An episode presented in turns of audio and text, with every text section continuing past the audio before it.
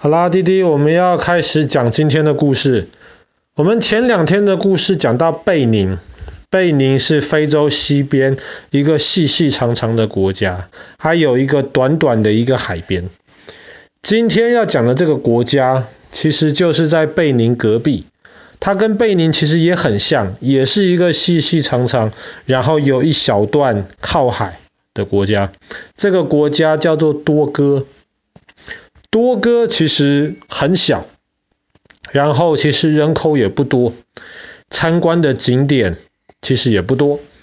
那多哥的历史跟贝宁很像，那么都是这个地方曾经被叫做奴隶海岸，那么可想而知，也是跟贝宁一样，当时很多的人就是被被当成奴隶，然后卖到大西洋的另一边去。那昨天我们讲到贝宁的一个很有名的一个水城叫做甘维埃，那么在多哥呢，其实也曾经在历史上发生类似的事情。大概在三百多年前的时候吧，多哥那个时候也是有一个强大的部落，那个强大的部落也是国王为了赚钱，他就会去抓当地其他弱小的部落的那些人，然后把他们卖给这些欧洲人。换钱之后，他们跟欧洲人买武器，还有买马。在那个地方其实不太有马，所以当这个强大的部落跟欧洲人买到马之后，毕竟以前还没发明车子嘛，有马的话，在那种草原上面就可以跑得非常快。那样子，那个弱小的部落就更打不赢了。更打不赢的话，他们就只能被欺负吗？当然，他们不想被欺负啊。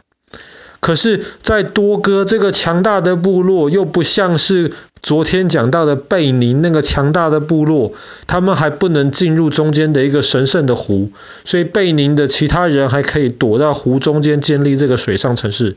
多哥没有这样子的条件，那怎么办呢？当时多哥其他部落的人，他们看到，哎呀，强大的部落那些人有马。在平地上面绝对打不赢他们，他们就只能尽量往沙漠里面跑，或是往山上跑。那么到比较高的地方的时候，马就不是那么有用了嘛。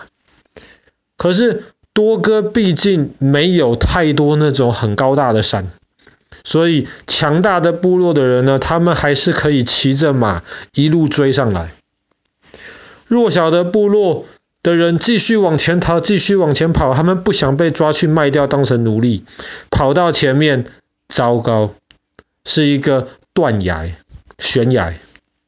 悬崖的意思就是跑一跑，跑一跑，前面没有路了，这个是山的尽头了。再往前面去，就会掉下好深好深的山谷里面去。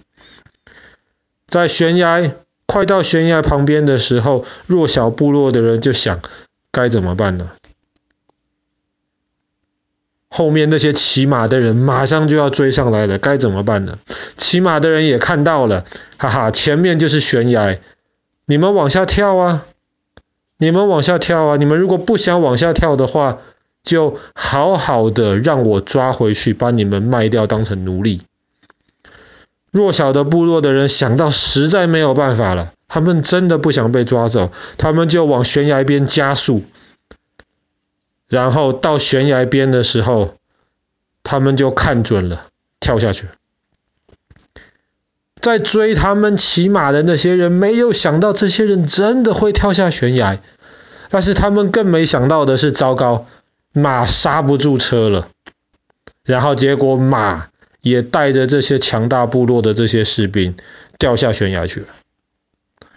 严格来说，只有强大部落的士兵跟马掉下悬崖去了。弱小部落的那些人呢，其实没有掉下去。为什么呢？因为在这个悬崖边，弱小部落的人很久以前就发现了，悬崖边有长一些那种树，那些树的树枝很坚固。他们跳下悬崖的那一瞬间，抓住了那些树的树枝。他们就发现，原来悬崖的边上有山洞。其实严格来说是山沟。山那块大石头中间的一些缝隙，他们就跳下去的那一瞬间抓住了树枝，荡进了山沟里面去。可是追他们的那些强大部落的士兵，还有他们的马，不知道，他们就这样子飞到悬崖掉下去了。爸爸刚刚其实不是在讲故事，爸爸刚刚讲的是以前真实发生的事情。现在呢，我们如果去多哥北边参观的话，就会发现多哥北边有一大片地方的山，那个山其实没有很高，山旁边就是悬崖。但是如果仔细看，会发现悬崖上面有很多裂缝，那些裂缝里面有一些后来就被挖空了。考古学家在那些裂缝的山洞里面找到了很多那种泥土做成的一些容器。甚至有一些容器还没有被打开过，他们打开来看，发现里面有放很多那些植物的种子。当时这些弱小部落的人，他们发现了悬崖边的树，他们的那个树枝让他们找到了这些洞穴，他们就在那些洞穴里面建造了他们自己的村子。整个故事其实跟昨天甘维埃的那个水城。是有点像的，只是这些人他们没有水，他们就发现了在山崖里面的裂缝。今天当然，如果我们去参观的话，我们不用这么危险的从悬崖边跳下去，然后希望我们可以抓到那个露出来的树枝。那爸爸是肯定抓不到的。今天如果我们去那边参观的话，悬崖边其实已经有做那种金属的楼梯。当然还是要很小心，因为毕竟是山崖边。可是观光客可以沿着金属的楼梯爬下去，就爬到那个山沟的那个洞口，然后从那个洞口就可以进去。里面的那些山洞，一个一个圆圆的山洞连在一起。爸爸不知道为什么当时挖成的是圆形的，反正看照片就是一大堆圆圆的山洞连在一起。然后在这个山洞边呢，他们就可以有一些啊，他们之前收集好的，趁没有敌人来抓他们的时候，他们收集好的一些食物跟种子。最重要的，躲在这种地方最重要的事情就是水。